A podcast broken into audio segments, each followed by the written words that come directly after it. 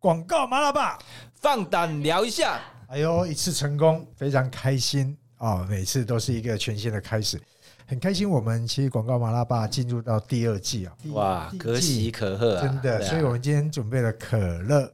可乐，这是广告植入啊，广告植入收多少钱我不跟你说啊，啊，有没有可乐的植入？好，那所以呢，今天不是红酒啊，今天是今天我们邀请一个特别来宾，等下跟各位介绍一下，我们先呛一下来，好朋友。但我们今天喝的不是红酒，奇怪，最后喝的是可乐，可喜可贺啊！哈，所以我们广告麻辣爸进入到第二季了哈，第二季的第一集，前面我总共录了十集，那这个很开心，我们进入到第二季，第二季的第一集。那但这个 Emma 就是我们这个执行团队这边好，工会这边，因为广告麻麻辣爸属于这个台北市广告工会的一个 p a r k a s 的一个节目，那他有写了一段话，希望我念。那我看了一下嘞，我不能用这种很喜悦，我要带一点点感性。我试着念一下哈。好，各位新朋友、老朋友，大家好。台北市广告工会 Podcast 广告麻辣吧第二季开始，这种气氛对吗？还是要嗨一点呢？嗨一点！感谢一路以来支持节目的好朋友们，我们都有收到大家给我们的节目的建议，真的，大家给我们很多的建议。新一季一样是由我这个荣誉理事长 Evan 来担任主持人。当然，这一季除了访谈之外，我们很可能哈会也会尝试来邀请广告行销产业这一方面的专家来跟大家进行一个重点的分享，让大家有新鲜的观点可以吸收。另外，麻辣的部分，这个部分是最期待哈，应该要更刺激一点了。那今天我们第二季的第一位来宾刚好接受这个挑战，我们要更刺激、更麻辣，所以欢迎来这个。我就来收听我们访谈者的一个整个背后的一个秘辛，或者有一哪些不为人知的小故事。那期待新新的一季的内容，保证一定精彩。好，保证我们有固定的一些听众。那前一阵子其实好多朋友问说：“哎，奇怪，你们第二季怎么还没开始？”那我们因为也做了一些调整哈，希望第二季的内容也慢慢依据大家的一个经验或者给我们的建议来做调整。所以呢，其实各位。有继续听收听的朋友们，好，也欢迎你在节目的下方来留言。你想聆听的一些嘉宾，哦，你可以来敲碗了哈。今天嘉宾，那今天我们这一位就是大家敲碗出来的一个第一位来宾，大家期待听到他的分享哈。这一位就是我们目前 i s o b a 的执行长，也就是 Gary 季季志谦，我们欢迎他。哎，这不是罐头音乐哦，这不是，这是这是真人拍出来，搞得好像在录这个 录 YouTube 的节目一样。好，大家都有音效，这音效都是现场，真的有，真的是很受到欢迎的。这个 Gary 直接，哎，季志谦执行长，我们 Gary 是大家老朋友了哈，但是很多听众朋友或许第一次认识你，要不要先自我介绍一下？好，呃。也谢谢这个荣誉理事长 Evan 哦，那我想我们这个应该是大概都认识，可能超过二十年的好朋友，有有有，所以我想是说，其实也打在一起啊，打在一起，也也抱也抱在一起，对对，打屁打在一起都有。都有，对对对，所以我想这个也很开心呐，哦，能够就是。来参与这一个 podcast 的节目，真的是很多人期待，想要听到你的分享啊！是是是，当然把第二季的第一集来敲你，是邀请你来。那那当然，我我我是 Gary 嘛，那就是我目前服务在这个啊 i s o 吧哦。那当然，我也是跟 Evan 一样，其实我们大概都是哦，从这个年轻的时候入行，就从广告一路就做到现在哦，所以我想。就是说，大概过去其实都一路都在广告行销。那从早年的啊广告公司，那到现在的是比较在啊数位上哦，数位行销这个部分在做。所以我想，其实也也很开心。其实在这个。这个过程里面，其实，在跟着整个产业，甚至包括工会里面，其实有很多的学习跟成长哦。那今天非常开心来参加这个节目，也希望能够其实为这个节目，其实再多一点点，让大家更觉得再稍微麻一点、辣一点的部分哦。那我自己也非常期待，看大家会抽到什么牌了啊！我们后面有准备了三个题目让你抽，所以你刚刚提到以前的广告，现在的数位，对。你这什么意思？你是以前的广告是把我们看成传统？不是不是不是，当然不是。还 是哦，你的经历啦。是是是是是。所以谈到经历啊，其实我我知道，其实 Gary 他是念大传，好，你其实是念大传毕业嘛，哈，对对对大传对毕业之后，那毕业之后，我知道你是出国念艺术嗯，管理，对艺，术管理，那这个转变其实还蛮大的哈，从艺术管理，嗯嗯那回到台湾之后，怎么会想要进入广告业呢？嗯，OK，这个其实有时候这回头想想哦，就觉得都很有趣的经验。应该是说有趣嘛，不是后悔嘛，哈，当然不会后悔了哦。就是其实大学本来就读福大大船嘛，所以其实学的，其实所有同学大船那那个年代，我们还是有这个啊广电、对，广告跟新闻哦。那我是广电广广电电组的哦。那广电组的毕业，那只是说，当然在那个年代哦，我想其实因为其实当你年轻啊，很多事情其实你并不会有很清楚的计划或规，划就。是可能对很多都有兴趣，对对对对对，那尤其在大大船的时候，其实我们有非常多相关的艺术啊、音乐啦、电影相关的这些课程。那也是在这个阶阶段奠定我，事实上其实那时候我其实对于很多这些艺术相关，其实是真的是也有一些兴趣。那当完兵回来之后，其实也想想说，就是也也不是很清楚到底要做什么。所以呢，后来就因为有同学说，那不然我们要去补托福啊，你要不要一起来？哦，所以是就这样说啊，那啊，既然也不是因缘际会啊，也不知道要做什么啊，不如再去念念书啊。结果哦，所以所以也是因为这个的关系，那所以那时候其实说，那如果真的要出国念书，那我想我心里想的其实就两件事啦，一个就是说，诶，那我就要好好的去有机会去体验这个异国的文化跟学好语言。那第二个就是说，诶，那我想说，那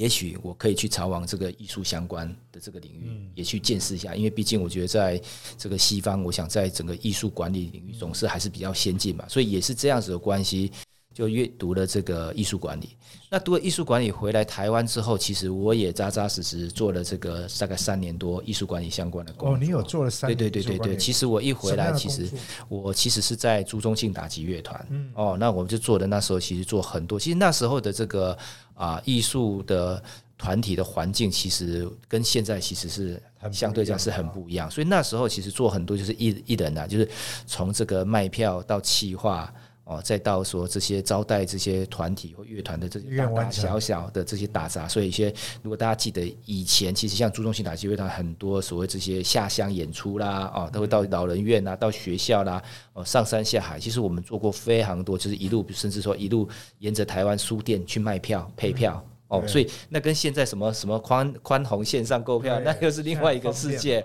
哦。那甚至还有包括说，哎，有些大的案子是接到国外的呃艺术节的演出哦，我等等的，所以也有一些接过国外的对对外的这些去去我们去什么韩国什么韩国艺术节啦等等等等，所蛮以好玩的哦。其实说句实话，其实，在那个年这个年代跟那个年纪，其实是非常多新的学习跟趣味的这些东西。那我也在那边做了大概一年多的时间，后来我又转换到另外一个跑道哦。其实那时候也是引领业界之先，我到地门艺术中心。那时候也是，其实应该就是说，那个年代刚开始开始引进大型的艺术展览。如果大家记得，那时候都是跟《中国时报》或《联合报》一起合办。那我第一门艺术中心，我们就那时候其实就参与的第一个就是把法国毕卡索美术馆的作品引荐到跟在故宫去做展出。那其实说句实在话，真的是非常棒的经验，包括这样的所学，那甚至我都还有机会真的可以到法国，哦，到到这个毕卡索美术馆，哇，去看他这些那是馆长的也是一 party 个梦幻，这个是是是，其实真的很棒哦啊。我说句实在话，但是但是凡事都有但是 哦，那也做了三年多哦。那但是那时候其实一个反省就在于是说，其实当然这些都很棒，可是其实也开始会想到说 long term，就是说其实台湾整个所谓艺术管理的产业的这些发展，其实相对来讲，其实说真的，大部分都还是依靠比如说政府的。补助哦，那时候其实那时候还有文件会哦，还有国家艺术艺术艺术基金会的这些补助的专案，或者是其实是比较是这个私人企业的这个啊，所谓他们的这个艺术的这个基金会在做，就是说相对的发展其实不像就是说其他产业其实有那么多元、那么广、那么深，所以也就是那那个时候其实也动了说，那我是不是其实应该要再去看看有没有一些其他机会？对，刚好就凡事一个刚好，这跟 Evan 绝对有关，所以他这一集找我来绝对是对的，是吗？你知道为什么吗？好，来，我愿意来听听所以呢那我的同学不是都是广广电、广告、新闻吗？对不对？所以呢，就跟同学聊一聊，聊一聊。哎，你做什么做什么？刚好我有一个同学，就同班的同学，他是广电组的，可是他在广告公司工作。哦，他呢就服务于当时应该在这个基隆路的这个智威汤讯广告公哦 司他是他们的 copywriter 哦，所以我就跟他聊聊说，哎，那你广告公司在做什么？对我说哦，那时候也是很陌生对对对，那我说，哎、他说，哎、我们是外商、美商广告公司对哦，然后什么什么等等，我就听着，嗯，听起来好像不错哎、我说，哎、那怎么样可以进这个行业或等等等等这些东西的？对？所以也就是这样子，就开启我说，哎、那我也许可以来试试尝看。试看。看，对，所以呢，他就我就问他怎么做等等这些东西，所以呢，那大概稍微了那时候我才真的了解说广告公司啊、外商有哪一些公司等等。对，所以呢，那我就开始因发为当时你在表演艺术嘛，对，所以其实真的不了广告其实是，两个领域，对，因为大学之后我也到底有哪些广告公司，你应该也不是对，太，所以那时候就开始就是就做一件事，就是说把主要的广告公司通通收集起来之后，就开始一家一家。那时候那时候我就有那个概念了，我就故意做一些很奇怪的这个这个这个应征函，对。主动寄给他们去做这件事情，啊把它做成唱片啊，掌握 对，掌握到要点啊，对，所以也就是因为这样的关系之后，然后就是有几家，那那时候后来其实我就是就就进了这个啊。零食广告就是在仁爱路芙蓉大楼。为，什么上面其实也用心的去制作，动了一些想法当然哦，在我的在我的年代，在我们的年代，广告公司其实广告业是这个应该是这个大学生或者是年轻人最向往的前十大行业或是五大行业。现在是 现在更是好，但是所以其实也就是这样的关系，其实我就进了这个广告的这个产业。那我当然我一入门，其实我就是从 A 一嘛，从看开始做起。那时候也很幸运啊，我讲句实在话，其实我一开始做其实就是服务这个联合利华哦。那我想说，其实大家都知道嘛，联合利华、对联合利华 PNG、交生，其实都是所谓的广告训练行销的啊这样入门很好的一个环境。所以在那样环境里面，其实就开始一路就是啊走到现在。你说当时在林灵师。林师对哦，是 IPG 对。IPG 那时候其实现在已经不在，对对对是现在已经不在台湾了嘛，对对对对，现现在 对，那时候 IPG 有三家广告公司，对，对，有博达华商，哎，有灵师，有麦肯。哦哦，，所以我想说，在那个年代里面，其实也其实是整个外商其实非常蓬勃，通通这就是，其实他们都先进台湾，所以那时候我记得我们还做很多，其实我们的东西是或者我们的案子、我们的片子是给大陆用，大陆 adapt，我们还走过那个风光的环境，对因为台湾的广告业是走的比大陆还前面，是是，至少超越了有二十年左右了。是啊所以你说的确以台湾为一个中心，一个 hub，是然，后把一些东西输出出去。对，所以当时，哎，你朋友是在这个智慧汤圆当 copywriter 嘛？对哈那为什么当时你没有往那个方向去呢？往创业的方向，往其实那时候其实是也有想啦如，果往那边去，这很难说哈，对啊啊，，或许是啊也，是一个很好的路嘛。哈我我是觉得说我们不会每天打在一起。我应该是其实两边都可以做得好啦，但是或者说也许是我做了正确选择啦。就当时有没有想过，有没有想过说，哎，找找创意？没有，呃，其实那时候也有想过，那只是说当初一来是说去，我觉得比较多的需求，其实 A 一的需求其实相对的真的多很多。多那再加上我觉得，当然那时候也有一个算是有一个优点，应该是说，我觉得外文的能力，嗯，哦，所以其实让我在就是说这个那时候都还用考的吧，先笔试，然后再面试或等等这样的那时候经济是机会不容易的。对，所以也是因为这样，那既然服务联合利，既然有了，就想说反正也没有那么了嘛，那就就就就就进进去做嘛。那进去做就觉得，哎，其实其实我进去之后就觉得说，哎，这个环境其实真的不错非常适合我。对对，所以你看，就一路这样子，就是为什么乐在乐在其中为什么？对为什么你当时会觉得很适合你？呃，觉得很适合我，应该是说第一这个。我觉得工工作的我觉我觉得其实广告业有一个非常棒的地方，我觉得是它的工作的文化。哦，我觉得得尤其其实这个工作的话，，我觉得这种崇尚多元跟自由的工作环境，我觉得其实真的是很不一样。我觉得尤其尤其，我觉得广告公司它的，我想我想这也是它最可贵的地方。我觉得对很多多元的意见、想法、创新、创意、包容，然后甚至就你说工作的时间，你说即使加班，我说句实在话，我们都是非常乐在其中的加班的这种心态下在做这件事情。那也是同同样的公司也不会在意说你说。就说几点来上班或等等等等这些东西去做，甚至说我们我觉得广告公司也有这种，其实有时候工作跟娱乐的文化的也是可以在同时间去做，所以说在办公室还有在一起，还有更重要说很多不一样的人，哦，应该说不一样的人，但是又有同样的啊价值观在做这些事情。所以我觉得这种广告公司，尤其广告，其实你真的必须要跟很多不同的人工作，你要跟创业，你要跟策略，你要跟这个其他的 partner 制作。等等，执行，甚至还有客户，其实它是一个，就是说高度跟人、跟团队合作、跟互动的一个环境。所以我觉得，相较起来，哦，当然我自己的个性也好，我都觉得说，诶，其实真的是我我自己，因为之前也工作了三年的时间，所以其实当然有所比较，所以自己当然会觉得说，哇，这样的环境有什么样不同？其实，呃。就是刚刚讲的，其实像像这种所谓的工作的文化、创意创新跟自由，其实是的确是很不一样的。因为那边比较可能很多时候要单兵作战，是对？之前在因为在在编制跟资源上，其实它本来就不都是你要从头到尾要自己完成，是啊。那广告公司其实靠团队，是。就你刚刚提到，其实就进来之后，你发现，哎，这是一个很多元自由的工作环境嘛。那工作上有时候工作跟这个娱乐期都融合在一起，大家很开心在这里，就是加班不以为苦，因为七年就会在这个创作过程、工作的过程，那有时候工作跟娱乐其实也有点分不开，是啊，所以说很喜欢这样一个环境。是啊，而且其实另外还有一个，当然就是说。我觉得啦，就是我们自己的工作之后产出的作品，对它的影响力跟改变这件事情，就是说，当能够就是说一起帮客户做出有影响力的作品的 campaign 等等的时候，你自己也会觉得鱼有龙。尤其我相信，可能 Evan 待会都很多，就是说，应该大家都还会记得，就是当我们在年轻初期的时候，第一次看到自己参与的作品上了电视。哦，然后心中那种悸动，听到别人说：“哎，这个很棒，这你们你们家做的，那心里的那个那个那个成就，我觉得其实是有的。”对对对对，这个当然，即便到现在还是如此的。是啊，做的行业啊，看到我们自己做的 campaign launch 的时候，啊，哇，我们那种感动其实还是存在。是啊，那尤其也受到客户的认可，能够真的帮助客户，我觉得这也是为什么说让我们在这一个行业里面，我觉得其实还是可以持续，就是说乐在其中很重要的因素。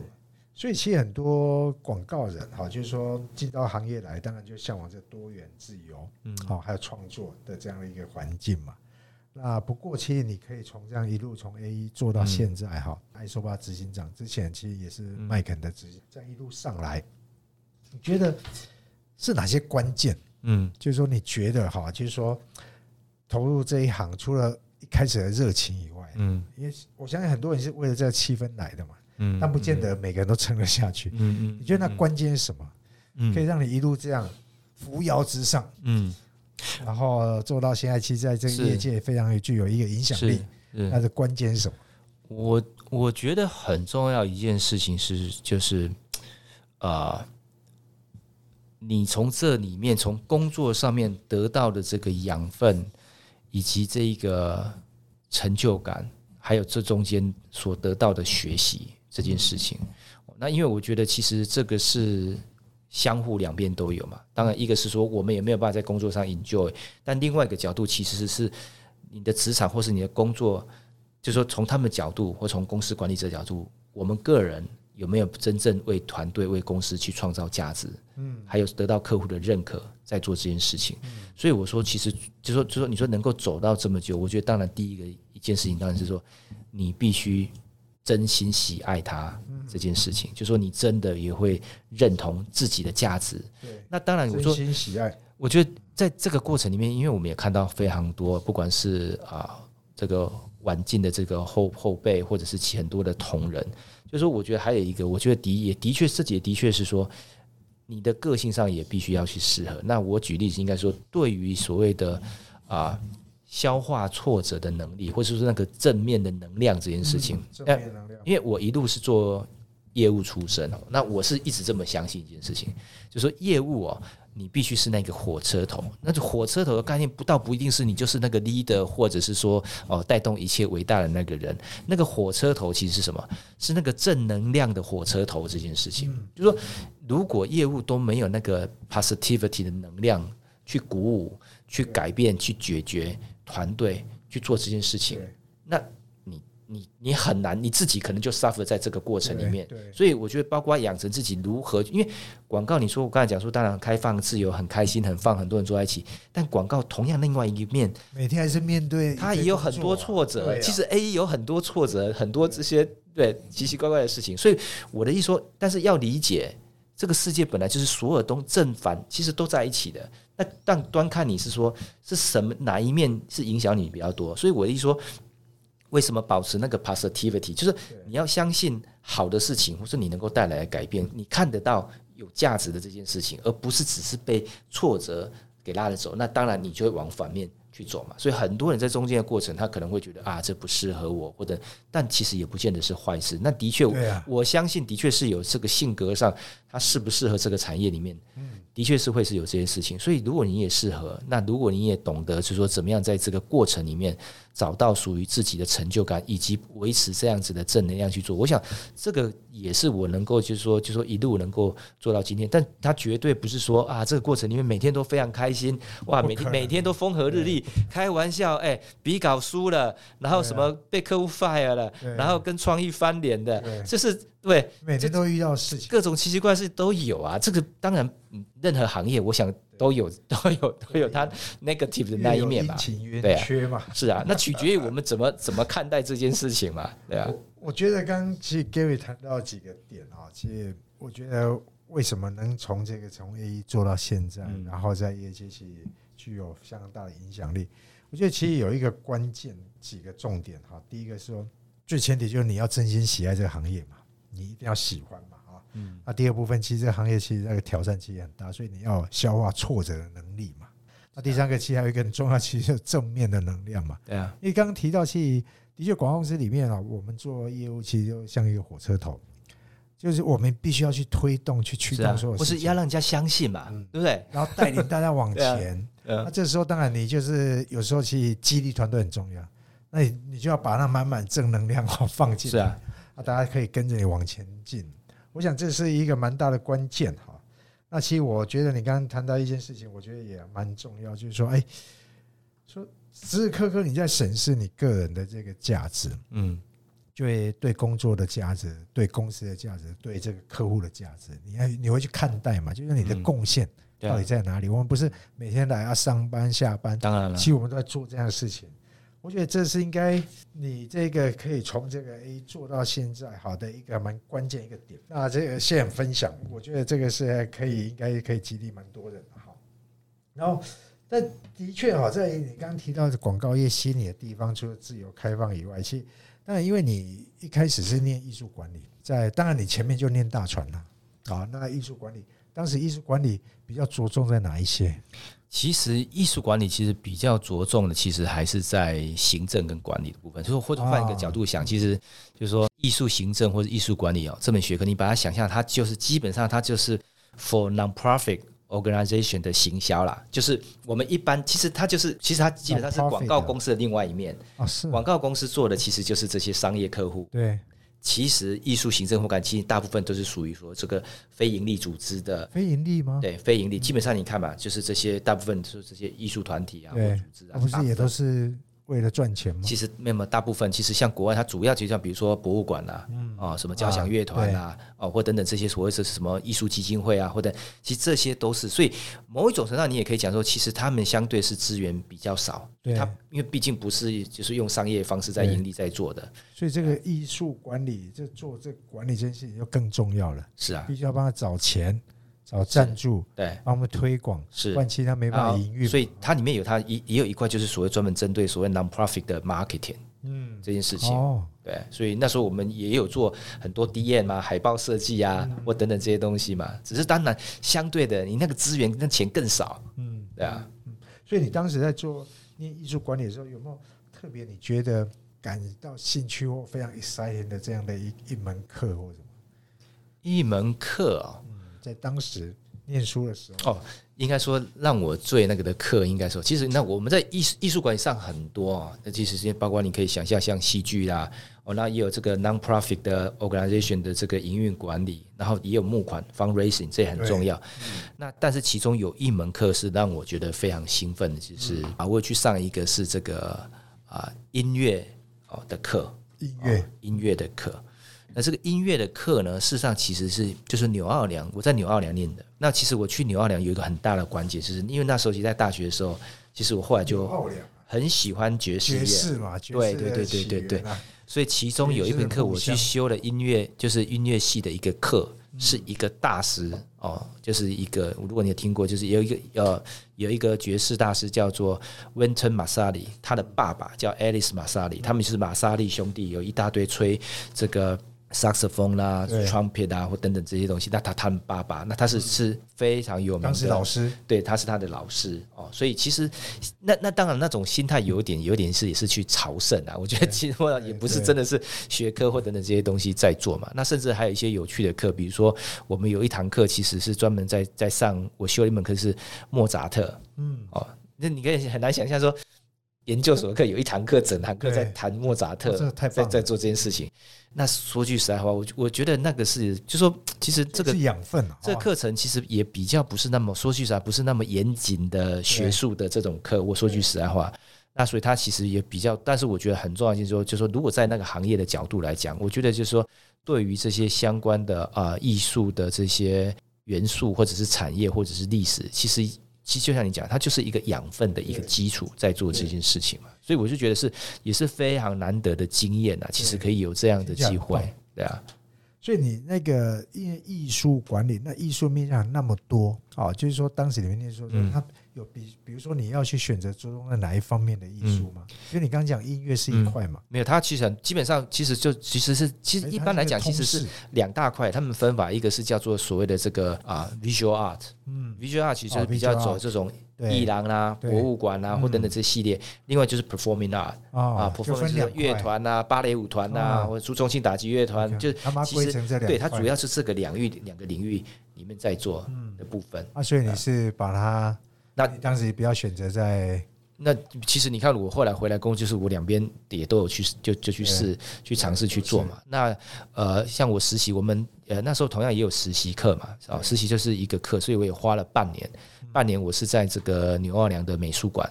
在做实习，就跟着一个我我那时候就是跟着一个就是。我觉得也蛮自然，就是他们有一个叫做就是一个亚洲部门的有一个 curator，他专门负责这个所谓的亚洲区的，就是协助他这边做然后翻译啦，哦整理一些。那我也觉得非常有趣。其实他他那边他们收藏最多的亚洲艺术品，其实也不是中国，其实是日本的，我就觉得很有趣。对，很多日日本当时的服饰会改变了整个对对非常多非常多这个江户时代的作品啊等等等等这些东西，所以他们馆藏。反而是日本的东西比较多。对啊，那日本的确是一个代表啊。当时在整个艺术的历史上，所以在这上面，所以你其实在音乐上，其实你特别偏好爵士乐，是啊，但是那个也说句实话，那时候也跟段总讲，就是其实后来就也也你你有时候天分有时候很重要。其实我最早最早去的起心动念想说，嗯，我想要去做爵士乐的经纪人，爵士乐经纪当时，去念去去牛耳去是这样想嘛。但是其实有时候你会觉得说，有时候就是想象或者说东西跟现实跟现实其实也不太容易啦。你说真的变成爵士乐的，所以我说不能做爵士乐手我来做爵士乐的经纪人。就跟我们当不了明星，我们当明星的经纪人对对对对对对。OK，好，所以在当时这个想很好奇，说艺术管理这整个的学习的过程，嗯对你广告业的一个帮助嗯。是什么？对广告业的帮助啊，我觉得没有。其实说良心话，其实没有太多直接的嗯，这样子的一个帮助。但是我这，但是但是反过来讲哈，我觉得不管是说大学的基础，对对我来讲，我觉得大学要基础教育，他先开那个门，让你大概知道说看见说哪些方案可能是你有兴趣。到了研究所，是你稍微就比较深入了解说哇，到底是怎么一回事。那我觉得回来在台湾的工作三年的艺术管理的工作，其实帮我奠定了我倒觉得比较是职场上面的这样工作的能力跟基础去做这件事情哦。那所以我觉得这些养分或这些这些经验经历，其实当然第一个是他也给我就是说，在我进入广告公司之后，我觉得当然你进入广告这一行，你也有一些前面的工作经验，然后还有外语的能力的加强，我觉得其实是两个还已经是不错的一个基础嘛。因为我想在一开始，其实你可能对对于说，比如说我们要做 PowerPoint 或做简报，已经也有一些基础的概念跟跟经验了嘛。那在对在外文，那尤其我想，整年我觉得在外商广告公司，其实外文也会是的确是一个，不管你在学习或者是表现，都是一个蛮好的一个一个一个基础。对啊，所以其实外文啊，其实我还有你刚刚提到，其实艺术管理跟我们做广告其实是很雷同，其实里面还是要做还有一个东西就叫眼界。对，还有因为你可以接触到真的很多最优秀的这些艺术家，那就像我们，其实我们也会我们也会接触到很多艺非常优秀的这个创作者哦，或等等，是包括广告的工作，其实也是把很多不同领域的专才整合在一起，摄影、导演、音乐、哦整合的能力，对艺整合的能力。啊，还有刚刚讲的眼界，是，眼界其实就是等于对艺术的涵养这一块，嗯，因为其实在那边开了眼界，对，然后整个艺术品味的养成，我想这个应该都是多少有帮助的。是。哦一开始你也提到，其实我们都是从传统广告开始嘛，哈，因为年纪又差不多，嗯。那你的入行的过程到现在，那不过几就在几年前，你从这传统广告就转到爱收吧去，当时为什么会有这样的历程？嗯，好。其实这个历程，其实之前之前其实几年前我我我我刚换工作的时候，其实其实蛮多人是都跟我表达说，就觉得蛮这个 surprise 的哦。那其实应该是说说，从麦肯大家觉得很其实其实其实有蛮多朋友会跟我们说，哎，其实觉得蛮 surprise 的，就是说你你你就是在在麦肯哎，就做 CEO 啊，啊或等等这些东西，其实都还不错嘛。然后也包括我们也开始慢慢尝试一点数位啊、MRM 啊，或等等这些东西哦。那那那我我我很坦白讲说，应该是这个心态是说，因为其实等于是我在麦肯那个时候，其实我已经我也做了十一年哦，其实做了十一年的时间。那当然，其实在这个过程里面，自己对于产业一定也会有很多的观察啦哦。那所以就是说，也就是说，在这样子的累积之下，其实会会对自己就会觉得有一些就是说安逸。安逸。对我说句其实在话，不是一个你就不安于世的人，可以这呃样讲吗？呃，不能这样讲。我的意思说，不守旧，对，不就是舒适圈。就是我不是说你不喜欢对，就是就是有时候你会觉得说，哎，好像没有新的，就是你知道，有时候我们做到一定就到那个哦，点，就是总经理七年之痒。总经理你也做久了，这个产业你也大概二十几年。我讲句实在话，什么大风大浪没有见过，兵来将挡，水来土掩，这个来这个来怎么做，或是每年就是数字来加加加加减减会遇到什么，其实大概都走过，大概都经历过。那但是你会觉得说，好像哎。就这样子，自己心里会觉得，哎，有有没有在太平稳还是以后我就继续这样子安然的是这样子做到退休嘛？对，所以，就那当然也是因为在中间，后来其实开始对数位就开始就说，哎，像 MI 是开始，当然我觉得这是整个产业的变化跟需求，也会觉得说，哎，其实这一块的领域上面，相较来讲，其实还是有蛮多，其实是我们自己就是说可以多有一些学习的一个地方。那多当然了，我我想我也是比较，就在这个领域上，我其实也是会比较积极的去说。当自己觉得说，哎，需要做一点调整或改变的时候，我其实是也会就是说，就说我也不会考虑太多，其实就觉得说，诶，如果有新的学习的机会，那我觉得就是说，我觉得年轻也只有一次，我们的职涯也很短暂啊，所以在我们还有这样子能力跟机会的时候，那就是有机会来了，那就是勇敢的，就是放手一搏。那我觉得就可以去说做新的尝试跟学习，我觉得这个是很难得的机遇。就当时要寻求一个改变嘛。对啊，诶玩麻辣的问题可以先来嘛？那啊你你有没有？不是不是，我不是说这个，我要啊直接问啊。是是是抽的是等一下，我说是，那你就寻求改变，进来就抓。嗯你有嗯没有觉得嗯。背叛你的团队？背叛我的团队啊，嗯，我觉得这个要看我自己觉得哦，当然很多这个不同的角度或看法或等等这件事情，我觉得对每一个团队，我们在面临一件事情说，同样的道理，如果说今天如果我们这个团队其实如果大家都还是在同样的这个环境里面，没有去寻求这样的改变。我倒反而觉得说，其实这是对对所有的团队的一个全新的一个这样的一个机会去做这件事情，因为因为你说你个人的离开，对团队来讲其实也是新的机会，嗯哦，或者是说，甚至其实对于整个组织，其实也可以让我们去看到说，就说，诶，那在这样的组织的时候，他需要什么样的改变？那为什么会寻求这样的改变去做这件事情？我所以我一说，如果你要放到一个更大的 context 来讲，啊，我觉得做这样的变动或调整或改变。我觉得它不单纯是个人，而是整个产业。其实这就是整个产业我们在做数位转型里面必然会发生，只是说它会发生在谁的身上在做这件事。因为你你没有办法改变这个所谓数位，因为它不是只针对广告业。其实数位转型的需求是在所有的产业里面全部都发生的必然现象。哦，所以我我宁可用一个比较这种比较怎么样，怎么一个更高的一个角度去看，这个其实就是产业是很自然的一个变化。因为放到具体而为到下面的时候，这个是只是它必然发生的现象。对，所以它不是一个背叛，它等于是一个机会，而这个机会不是个人，而是整个整体对，这样的一个机会。所以你过去之后，那你觉得，比如说，爱说话是一个纯单纯从数位广告公司开始嘛？嗯啊、那传统广告跟数位广告这两个哈，这就说从业人员的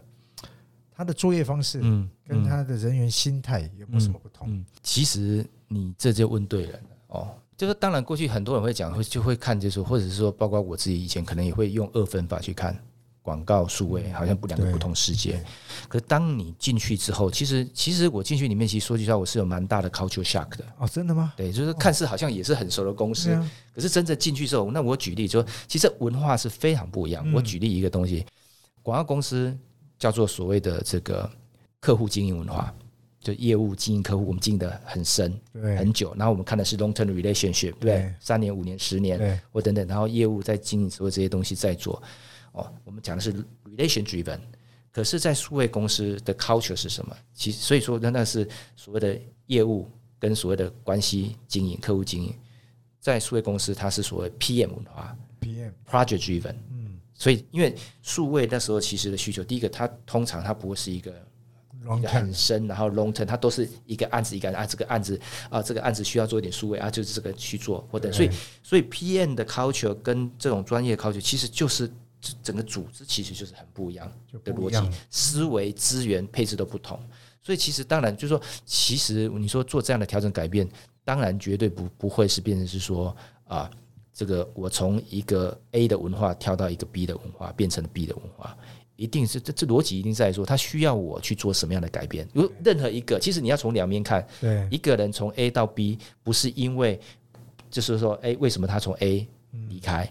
那你要去想说，那为什么 B 需要这个人？对所以其实很重要的改变，其实是在说，重点是在说，我们怎么样把我们过去所学、我们的经验，以及你对于理想的代理商他的他他所需要的他的能力或他怎的怎么样融会贯通，重新去创造一个对你自己理想样貌的这样的组织跟公司。所以我想这也是为什么，其实在这个这这四五年来，其实我现在不会去讲说这个是数位跟广广告跟数位这两个对不一样的东西。我现在我也做广告啊。对呀，我也做很多广告所以你怎么样把这样整的？所以重点其实谈到说，就是说，其实是你把整个过去可能以前是以广告为主的方式，我们把它怎么广告到数位，透过整个体验是把它串整起来对再做。但是我们的目标其实还是协助客户去做他的行销的伙伴，去协助他把这整个资源去整合起来，达成他的行销目的嘛。所以一开始进去有一个很强的 cultural shock，对，但是结果去去等于是把两个文化通文，是好是。通文的，所以的的确确刚开始经理还是有觉得文化上的差异，好，是。就是说比做广告跟做好像一个是谈的是一个 long term 的 relationship，一个是 project based 的，对，因为因为那时候我其实刚就完 i s o 的时候，其实大部分生意的结构，其实大部分说真的都还是以数位相关、数位的媒体、数位的专案，甚至网站，其实都是基本上都是这些。其实几乎没有所谓的品牌啦，哦，或是策略啦，或等等这一块。对。啊，OK，其实 Gary 哈也是我们整个广告工会哈，目前我们十一月哈有一个很大的活动，很重要的活动嘛哈，那个 DGH 就数位亚洲大会，十七到十九号哈，大家要去搜寻一下十一月十七到十九，也就是广告工会办的一个数位亚洲大会跟广告节，那叫 DG Asia 啊，DG Asia。那这个 DG Asia 呢，其实是每两年一次，很盛大活动。嗯这，是非常重要。所以我们的所有的收听我们的好朋友们，一定要关注这个活动，这是非常难得，好像完全是针对这个数位去做探讨。那在这一届呢，因为两年一届其实是不容易的哈。那每一届聚集了上千人嗯一起来做探讨。那今天我们要谈 Web 三点零嘛，哈，Web 嗯三点零。那 Gary 是我们这一次 DGH 里面筹委会里面的应该是议程组的主委，嗯，好，议程组的主委，请 Gary 来跟大家分享一下，好，分享一下这个 DGH 今年的一些重点。嗯嗯，我知道，据我了解，但我了解好了，因为我也参与在这筹委会里是是面，有实体的论坛，也有对虚拟的，对，也是有现场的是体验都有。这可不可以 Gary 很快的帮我们摘要几个重点，然后邀请大家来是是参与这个 DGH？好的，好的，我想这个 DGH 哈，其实这个在场 Evan 哦，是比我更有资格来谈这个东西的哦，因为他其实这个之前 在担任工会理事长，其实已经办了好几届哈。那我想其实比较特别说，其实很难得了。我想说，疫情三年，大家都知道，其实我们竟然可以算得准，竟然在这个啊，就是等于怎么讲，这魁伟这三年之后，其实在政府开放这个国界之后，其实第一次这样的一个举办，所以我们这一次其实本来就设定是很。不一样是说，第一个，我们是真的是把线上跟线下都把它整合在一起。对，因为原本预防的是说，如果我必须是全部都用线上做嘛。对。那所以那但是另外一个是，我们也感受到好像要开放或等等这些东西。所以其实这是第一个说线上跟线下其实都。当然在台湾，我鼓励大家其实尽量线下哦可以一起 join 我们在这个花博嘛哈。那我觉得比较大的特色应该说，因为主题是谈 Web 三点零。那我觉得很重要一件事说，其实 Web 三点零有什么比让你真正体验 Web 三点？而且这次的主题又是把线上跟下，所以这过去讲我怎样把这个无缝的体验能够去整合好，做件 Web 三点零 Metaverse 或是 NFT 哦，或是我们讲的说这些 AR VR，其实提供很好这样体验。所以我们这是第一个重点，我们是怎么这个四大的这个媒体平台都 join 哦，而且是有现场的展出哦。其实从 Meta 哦，我想 Meta 谈 Metaverse，我想这些大家一定都知道 Meta 雅虎对 Google。Line 其实全部都进来救我们，不只有讲者，其实我们还有现场的展演体验，甚至我们还把整个的这个所谓的这个这个什么 immerse 的这个沉浸式的这个摄影棚搬到。这个现场可以让大家去做体验，对。然后呢，这个 Meta 也有这个所谓的这个啊 VR 的这样的体验。那另外我们还有一个，包括是台湾之光的 HTC 哦，其实 HTC 的这个 Vive，他们其实这几年来，其实他们自己也搞出了一块，他们是以以这个 Big Day 也来了音乐元宇宙，所以他现场也会演讲，也会让大家来去做这样的一个体验在做。所以我说这个就是一个很难的机会。那再者是说，所有的你知道这些大型的国际集团也都有派。这个国外的讲师，那就我知道，其实尤其在这个领域里面，日本、韩国哦，不管从这些，其实我们还请到专门在谈的这个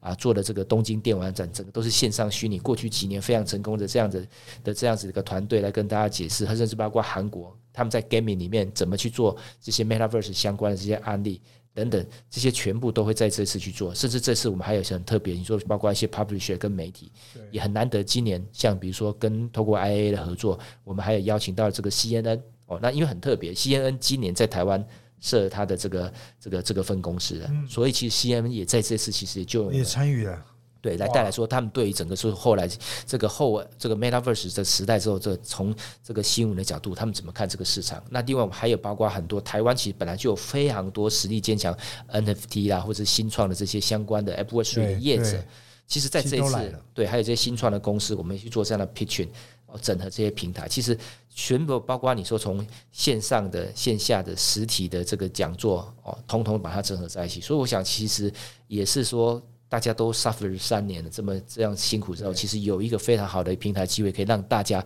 也见见老朋友，然后也认识新的这样子的一个体验，新的技术哦，甚至还有包括还是会有一些像我们一些阿法的来宾等等，也都还是会远道而来 join 我们。所以我想说，其实真的是非常难得的经验，所以非常非常希望大家都可以来去参与哦。那当然，我们还有包括什么这个跟这个。广告节嘛，这边也同会整合在一起来去做，所以也是希望大家，其实我们还是有售票了哦，所以就说可以的话，一张票多少钱啊？三千，才三千块。对，然后有三天的活动。是，那刚刚线上线下是，然后 Metaverse，刚刚谈到 NFT，其实我觉得今年非常难得的一届啊，就是说因为这样一个主题，我们不单单把这个所谓的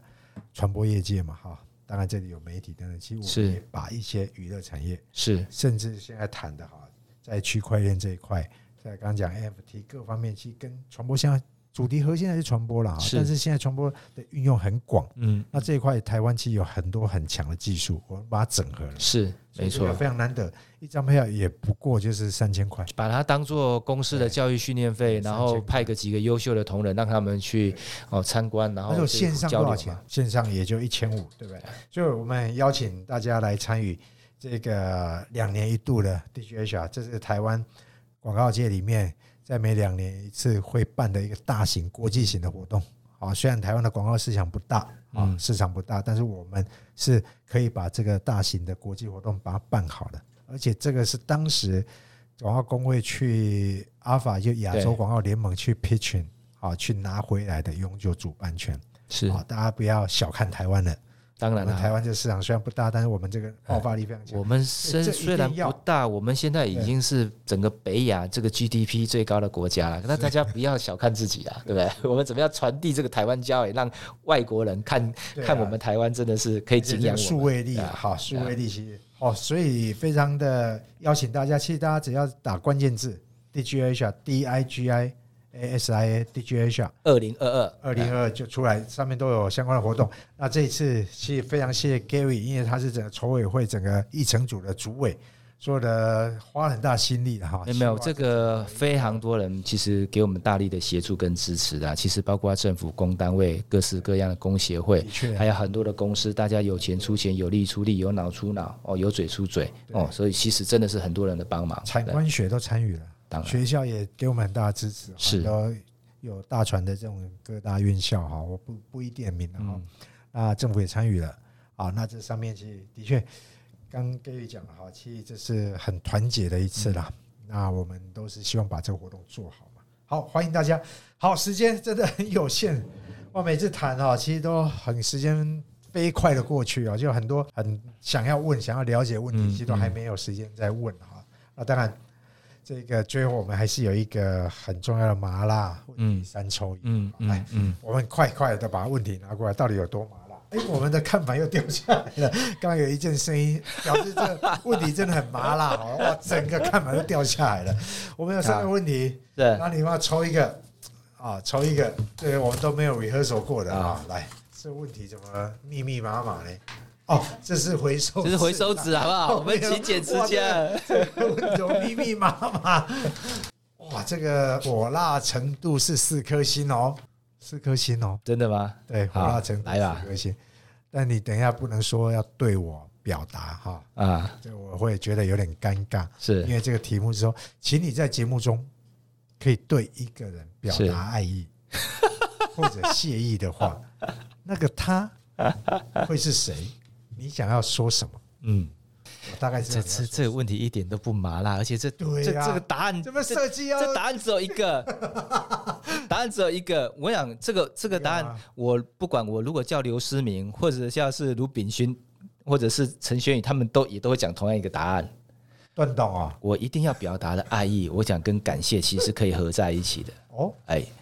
其实呢，到底谁？其实这一位呢，哦，他的名字哦，我就跟大家讲，他我要对 Sarah 表达我对他的爱意、忠诚跟感谢谁。老是谁要跟大家？Sarah 就是小人陛下我啊，我的太太啊，哎呀，你看看，这还是 我们都非常我们都是有专业真专业训练的 专业的。答案，当然啦、这标准答案，